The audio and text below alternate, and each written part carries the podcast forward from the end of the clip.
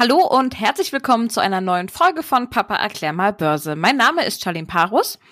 Und mein Name ist Carsten Müller. Ich bin Finanzjournalist und der Papa von Charlene. Und weil mein Papa so ein guter Finanzjournalist ist, treffen wir uns hier jede Woche im Podcast, um über die aktuelle Finanz- und Wirtschaftssituation zu sprechen. Und was war das bitte schön für eine Woche? Ähm, also erst Sturm auf das Kapitol und jetzt endlich der Amtswechsel des US-Präsidenten. Ähm, boah, das muss doch ganz schön was mit den Börsen gemacht haben, oder? Was, wie, wie war also die Reaktion? Ja, also äh, natürlich hat das was mit den Börsen gemacht. Nämlich, äh, es hat sie äh, auf der einen Seite zuerst verunsichert, äh, auf der anderen Seite dann natürlich mit gewissen Sorgen äh, zurückgelassen, dass vielleicht bei der Amtseinführung des neuen Präsidenten Joe Biden irgendetwas passieren könnte. Ja. Aber es hat auch äh, etwas damit gemacht, dass man sehr viele Vorschusslorbeeren an den neuen Präsidenten und seine Administration verteilt hat, denn die Börse hat eigentlich sehr positiv darauf reagiert, dass endlich sage ich mal, äh, Donald Trump aus dem Weißen Haus raus ist und Joe Biden drin. Und das konnte man auch zum Anfang zumindest der äh, zu Ende gehenden Woche auch in den Kursen eigentlich ganz gut ablesen. Das Interessante dabei war, ja. äh, dass vor allen Dingen äh, es eine wirklich breite Markterholung gegeben hat, also oder Aufwärtsbewegung gegeben hat. Also wir hatten ja vor einigen Wochen immer so die Diskussion, jetzt kommt der Wechsel von den Technologiewerten hin zu den sogenannten Value-Werten. Äh, das ist auch zum Teil zeitweise so gewesen, aber ich denke mal, diese große Rotation, von der immer alle gesprochen haben, die ist zumindest erstmal aufgeschoben. Momentan äh, wird da alles in einen positiven Topf geworfen und das ist eigentlich auch eine ganz schöne Angelegenheit. Ja gut, Joe Biden hat ja jetzt auch gleich zu Beginn, äh, sage ich mal, Wort gehalten und diese Hoffnung noch mal so ein bisschen nach oben getrieben. Er hat ja die ersten Beschlüsse von Trump auch schon gleich zurückgenommen, ne? Wie den ja. Bau der äh, mexikanischen Mauer und ähm, was war da noch gewesen? Ja, ähm, den Beitritt in die WHO wieder zurück, ne? Genau, äh, auch auf wirtschaftlicher Ebene zum Beispiel habe ich gelesen, dass jetzt das äh, Alaska Pipeline Projekt Keystone XL jetzt komplett begraben worden ist. Das, das war ja so eine Sache, äh, da geht es ja ganz klassisch um Umweltschutz, also äh, dass durch äh, Umweltschutzgebiete in Alaska eben eine Erdölpipeline geführt werden sollte. Mal abgesehen davon, was das passiert, wenn man so ein Ding baut, war natürlich gerade von Umweltschützern immer äh, befürchtet worden, dass wenn da irgendwelche Havarien äh, passieren, da halt äh, Natur unwiederbringlich geschädigt worden ist. Das ist jetzt auch gleich vom Tisch. Also mhm. er äh, ist äh, gleich vom ersten Tag, ja, von der ersten Stunde wirklich dabei, hier die Sachen nach und nach wieder einzukassieren. Ja. So, was sagst du denn dazu? Die Hoffnung ist jetzt ganz groß, die Börsen nach oben gegangen. Wird das Ganze denn jetzt nahtlos in eine Frühjahrsrallye übergehen? Ja, also da habe ich dann doch so meine ganz großen Zweifel. Also wie gesagt, äh, Joe Biden geht äh, mit sehr großen Vorschusslorbeeren in seine Präsidentschaft.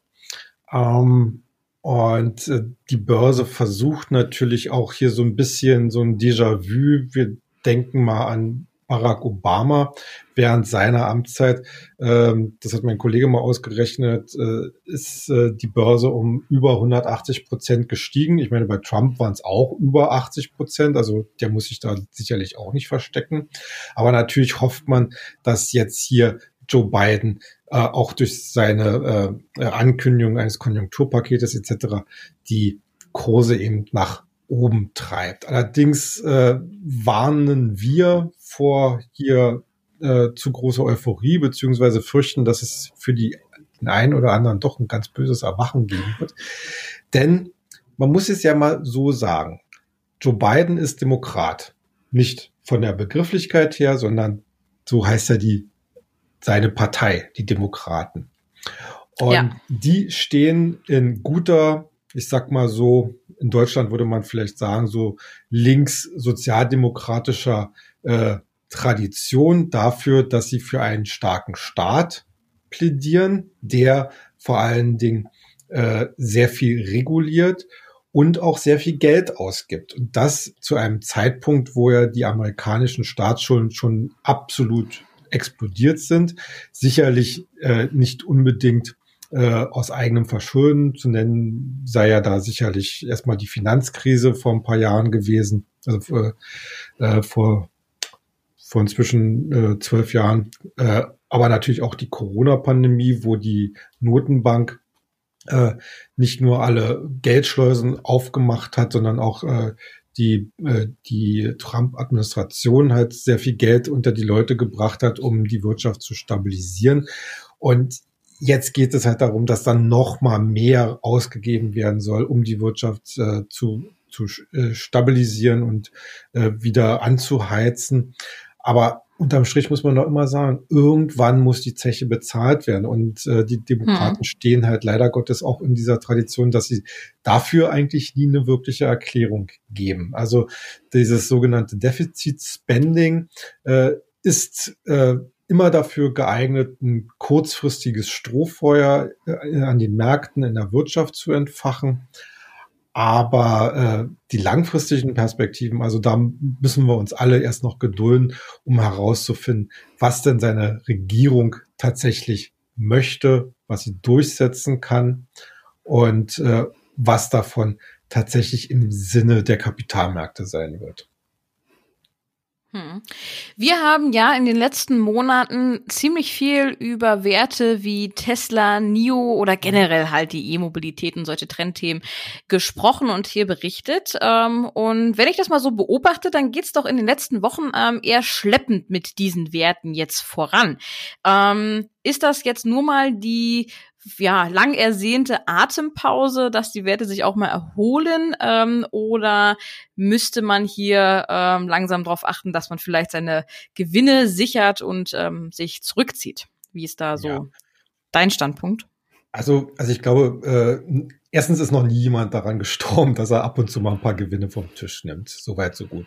Äh, dass nach den teilweise doch sehr exorbitanten Kursgewinnen auch mal eine Phase der Beruhigung, des Atemholens, äh, der, der Konsolidierung kommen muss, äh, war nicht nur dringend notwendig, sondern äh, ist natürlich auch sehr wichtig, um die Markttechnik ein bisschen wieder ins Lot zu bringen. Also in der Hinsicht würde ich jetzt auch schon so sagen, das ist jetzt äh, eine sehr willkommene Situation, dass man hier eben bei diesen, vor allen Dingen bei den besonders äh, stark äh, äh, beobachteten Protagonisten in diesem Bereich einfach sieht, da sind wirklich inzwischen hohes, hohe und höchste Bewertungsniveaus erreicht worden. Und da müssen die Unternehmen jetzt auch erstmal wieder anfangen, ein bisschen zu liefern. Ich glaube schon, dass sie im Rahmen der Quartalsberichtssaison und auch im Rahmen der dann nötigen Ausblicke und dann den, in den kommenden Monaten auch mit den jeweils äh, vorgestellten Auslieferungszahlen äh, diese ja, ich sag mal so, äh, positive Grundeinstellung des Marktes gegenüber den Werten auch wieder rechtfertigen können und dass da auch wieder die Rallye weitergeht. Eigentlich würde ich es mir aber trotzdem wünschen, dass neben der jetzigen doch ein bisschen Seitwärtskonsolidierung es äh, vielleicht mal äh, ein bisschen stärker kracht und in diesem Zusammenhang vielleicht noch mal zurück zu kommen auf deine äh, Frage davor, wegen der Frühjahrsrallye. Also ich glaube schon, dass es notwendig wäre und es wäre auch sehr gut äh, für den Markt, wenn wir jetzt nach der Berichtssaison, äh, also sprich dann in den nächsten Wochen, vielleicht mal wirklich eine äh, größere Korrektur bekommen, äh, um einfach mal den Bewertungsüberhang, den wir jetzt inzwischen erreicht haben, bei hm. vielen Werten äh, einfach wieder rauszubekommen aus dem Markt und den Leuten, die das alles nur von der Seitenlinie aus gesehen haben, die Chance zu geben, hier auch wieder einzusteigen. Das gehört zum Auf und Ab der Märkte dazu und äh, ist dann eigentlich immer auch ein sehr gesundes Anzeichen dafür, dass der Markt halt nicht in so eine permanente Übertreibung hineinläuft, die dann meistens dann ganz, ganz schlimm endet, sondern dass man eben nach solcher Rallye, die wir ja auch nach dem März 2020 erlebt haben, einfach auch mal wieder so eine Phase äh, kommen muss, wo man dann sagt, okay, dann müssen halt mal 20, 25, vielleicht auch 30 Prozent aus dem Markt wieder raus. Aber das schafft dann entsprechende Kaufchancen. Apropos Berichtssaison, du hast sie gerade schon mal ganz kurz erwähnt. Die ist ja jetzt auch angelaufen ähm, für das letzte Quartal. Ähm, gab es denn da bereits irgendwelche Überraschungen? Oder rechnest du mit, noch mit Überraschungen? Ja, also äh, rechnen tue ich auf jeden Fall mit Überraschungen. Äh, das haben eigentlich auch schon die ersten Tage gezeigt, denn wir haben einen wirklich überproportional hohen Prozentsatz an Quartalsberichten, die über den Erwartungen lagen. Ähm, also das war schon nach, also nach wenigen Tagen waren es, glaube ich, über 80 Prozent der Berichte, die besser waren als geschätzt. Und das ist auch für, gerade auch für Amerika mhm. ein absoluter Spitzenwert. Normalerweise äh, liegen wir hier bei Prozentsätzen so zwischen 70 und 75 Prozent. Äh, den Auftakt hatte ja letzte Woche die amerikanische Bankbranche äh, geliefert. Ja, du wolltest noch was sagen? Nee, red erstmal aus. Ja. Ähm, und da war eigentlich bei fast allen Banken äh, so der Grundtenor, äh, wir haben sehr starkes Handelsgeschäft. Wir haben im Kerngeschäft, äh, auch wegen Corona, also sprich bei Krediten und bei den Zinseinkünften natürlich wegen dem Niedrigzins- oder Nullzinsumfeld äh, schwache Ergebnisse, aber das wird momentan durch das Handelsergebnis eben sehr gut aufgefangen. Und das ist eigentlich eine Sache, die wir auch schon aus den Quartalen zuvor äh, kennengelernt haben. Aber ich sag mal so, gerade für die amerikanischen Geschäftsbanken, die ja auch sehr, sehr stark an der Wall Street verankert sind, ist das eigentlich gar keine so schlechte Vorstellung. Und ich glaube auch, äh, dass das insgesamt für den Markt eine ganz gute Grundlage äh, bildet. Äh, spannend wird es natürlich dann, wenn jetzt, und dann wieder mal so ein bisschen noch der Seitenhieb in die Politik, wenn man sich anschaut, wer jetzt quasi designiert wird oder vorgeschlagen wird, um wichtige Chefposten an der Wall Street bei den Aufsichtsbehörden zu äh, besetzen, äh, da kann einem zum Teil auch Angst und Bange werden, dass für die Wall Street und für die Banken ziemlich harte Zeiten in der Regulierung anbrechen. Aber ich sag mal so, nichts wird so heiß gegessen, wie es gekocht wird. Also insgesamt war es bei den Banken zumindest ein recht gelungener Auftakt. Was jetzt noch wirklich fehlt, wie gesagt, die ganz großen Technologieunternehmen, die kommen alle erst noch. Jetzt plätschert's oder die, die zu Ende gehende Woche ist es so ein bisschen äh, dahin geplätschert, sag ich mal. Also so die richtig ganz großen Highlights äh, waren vielleicht so ein bisschen Mangelware. Ein Highlight sicherlich Netflix. Äh, die haben ja insbesondere bei ihren Zuwachsraten bei den Abonnenten positiv überraschen können. Also auch solche, ich sag mal so in Anführungszeichen totgeglaubten oder gejagten durch Disney, Amazon und Apple und Co. Äh, können weiterhin gut äh, sich darstellen und ein gutes Wachstumstempo vorlegen. Und das hat eigentlich auch an der Börse für sehr viel Goodwill gesorgt, was man dann auch entsprechend in den Aktienkursen hm. gesehen hat. Aber so die richtige äh, heiße Phase der Quartalsberichtssaison kommt noch, also so ab nächste Woche, äh, da geht's dann so richtig Schlag auf Schlag. Hm. Ein weiteres Thema, an dem man ja im Moment nicht wirklich dran vorbeikommt, sind ja die Corona-Impfstoffe, die Firmen, die dahinter stecken und eigentlich alles, was dazu gehört. Ähm, wie äh, sieht's da jetzt in der aktuellen Situation aus? Also Deutschland macht ja ziemlich viel, aber wohl noch ziemlich langsam, so wie man das immer liest. Mhm. Ähm, jetzt hat vor ein paar Tagen so eine Fabrik gebrannt, äh, hatte ich gelesen. Mhm. Ähm, neue Fabriken sollen gebaut werden. Ähm, ja, also man hört ja wirklich sehr, sehr viel. Aber wie steht's denn um die jetzt so wirklich? Ja, also da ist natürlich eine ganze Vielstimmigkeit im Markt. Tatsache ist, äh, und das hatten wir ja auch schon äh, letztes Jahr hier an dieser Stelle ähm, uns darüber unterhalten. Wir haben ja relativ viele Pharma- und Biotech-Unternehmen in der Pipeline gehabt. Und so nach und nach kommen sie halt alle mit ihren Impfstoffen jetzt heraus. Also wir haben jetzt, äh, wie gesagt, äh, wir haben ja BioNTech mit Pfizer, wir haben AstraZeneca, wir haben Moderna, die deutsche CureVac, äh, die ja äh, eigentlich jetzt auch plant, zum Beispiel die Produktion dann an Bayer abzugeben. Die hoffen, dass sie im zweiten Quartal ihre Zulassung bekommen. Dann haben wir ja auch noch Johnson Johnson in Amerika und natürlich auch die Chinesen. Und äh, zu guter Letzt, äh, das habe ich äh, die, der Tage gelesen, äh, wird sogar überlegt, ob dieses, äh, ich glaube, Sputnik 5, wie das heißt, von den Russen, dass das auch eine EU-Zulassung bekommt. Also ich sag mal so, im Mitte des Jahres äh, werden, wenn alles gut geht, äh, weltweit zwischen sechs und acht unterschiedliche Impfstoffe mit unterschiedlichen Ansätzen, ob Antigen, dieses mRNA oder was es noch so gibt, äh, zur Verfügung stehen. Und dann ist es einfach immer nur eine Frage, äh, erstens, wie schnell kann wie viel produziert werden und was kostet's?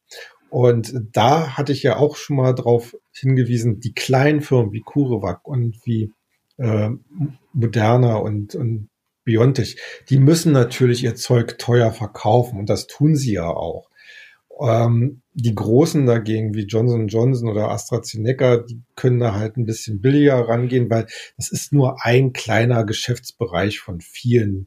Deren, ich sag mal so, Aktienstory basiert auf ganz anderen Dingen, also auf ganz anderen äh, Forschungspipelines.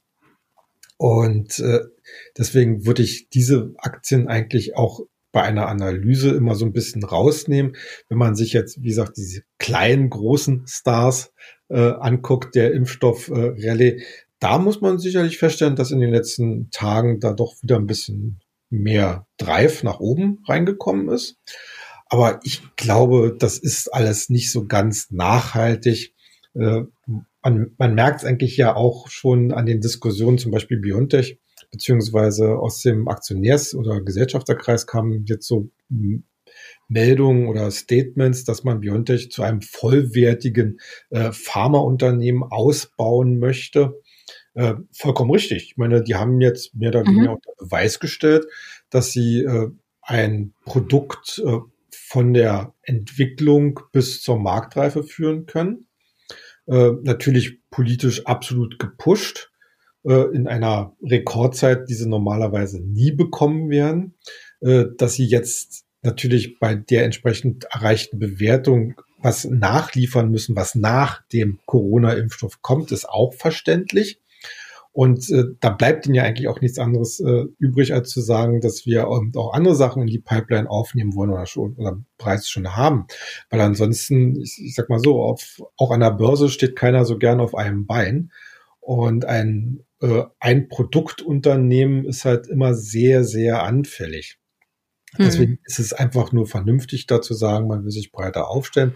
Allerdings, und das wissen halt auch alle Investoren, die sich mit Pharma- und Biotech-Unternehmen äh, beschäftigen, das normale Geschäft, Forschungsgeschäft, Entwicklungsgeschäft, Zulassungsgeschäft ist ein elendig langer Prozess von vielen Jahren mit Hunderten von Möglichkeiten des Scheiterns, des nochmal neu anfangen müssen, etc. pp. Also ich würde immer sagen, äh, die, die jetzige positive Entwicklung gerade dieser Impfstoffprotagonisten kann man sicherlich ein bisschen für Trading wieder nutzen.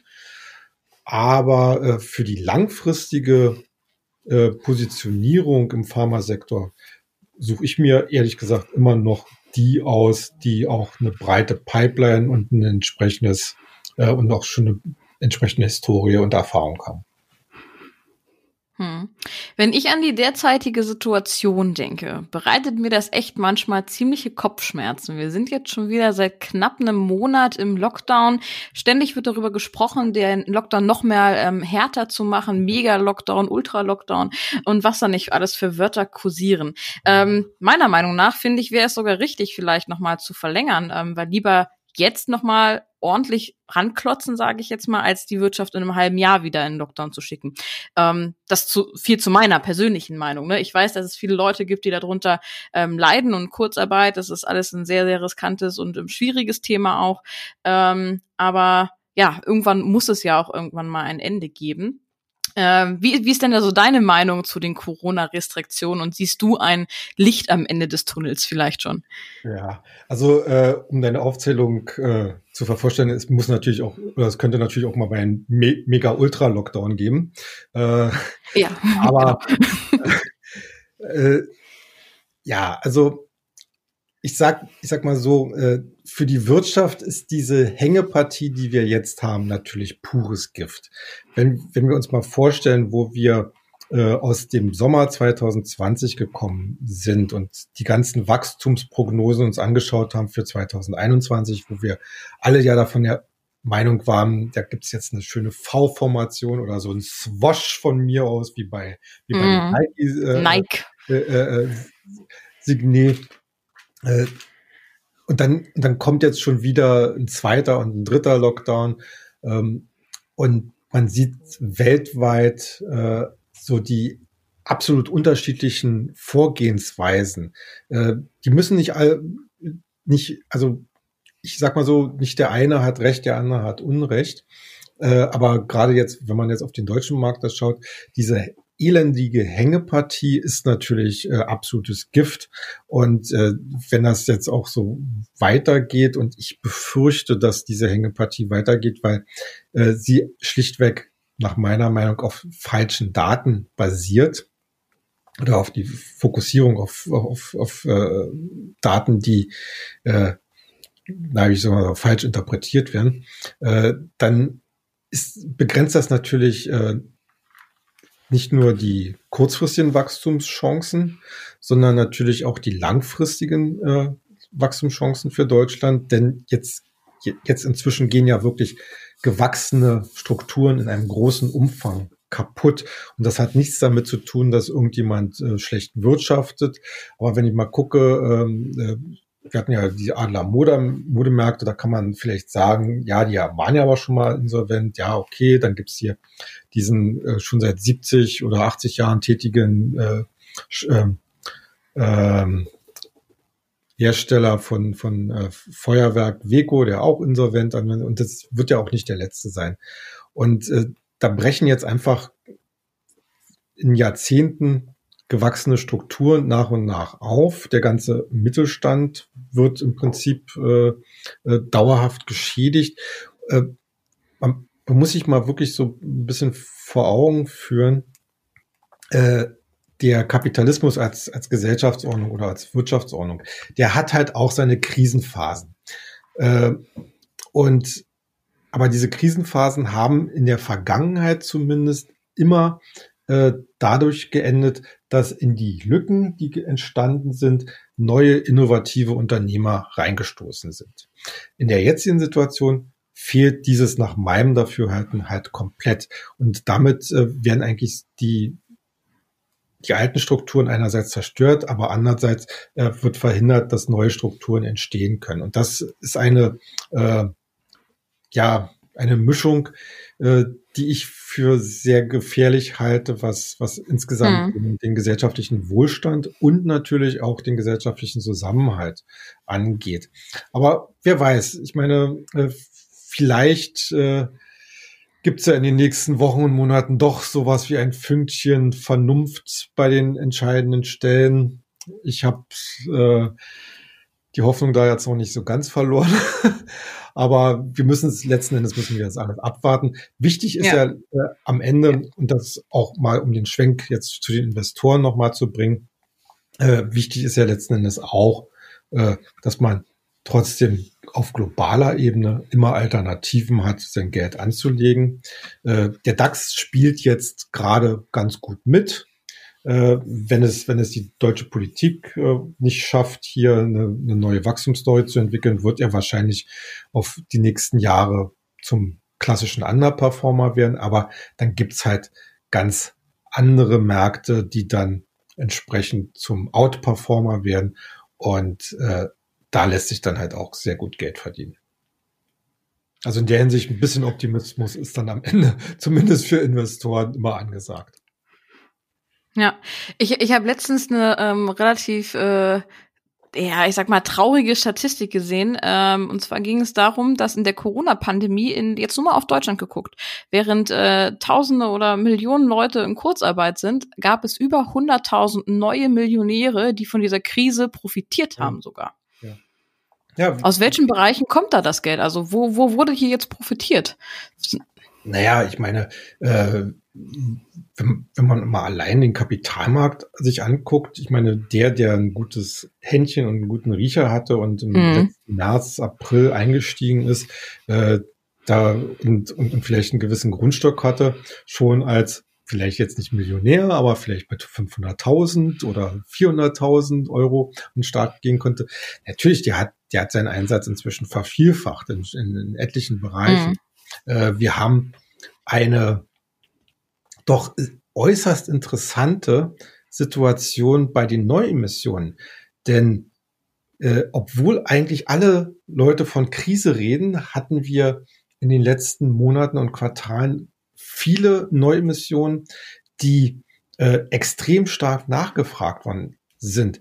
Jetzt gerade im Januar, Januar ist normalerweise saure Gurkenzeit äh, für, für Neuemissionen weil man muss ja auch denken, wie so ein, wie sowas abläuft. Ne? Da geht man erst, macht man so eine Roadshow, wo man mit Investoren spricht, äh, wo man dann halt sozusagen abfragt, na, wie bewerten Sie denn meine Firma etc. pp. Würden Sie dann Aktien kaufen?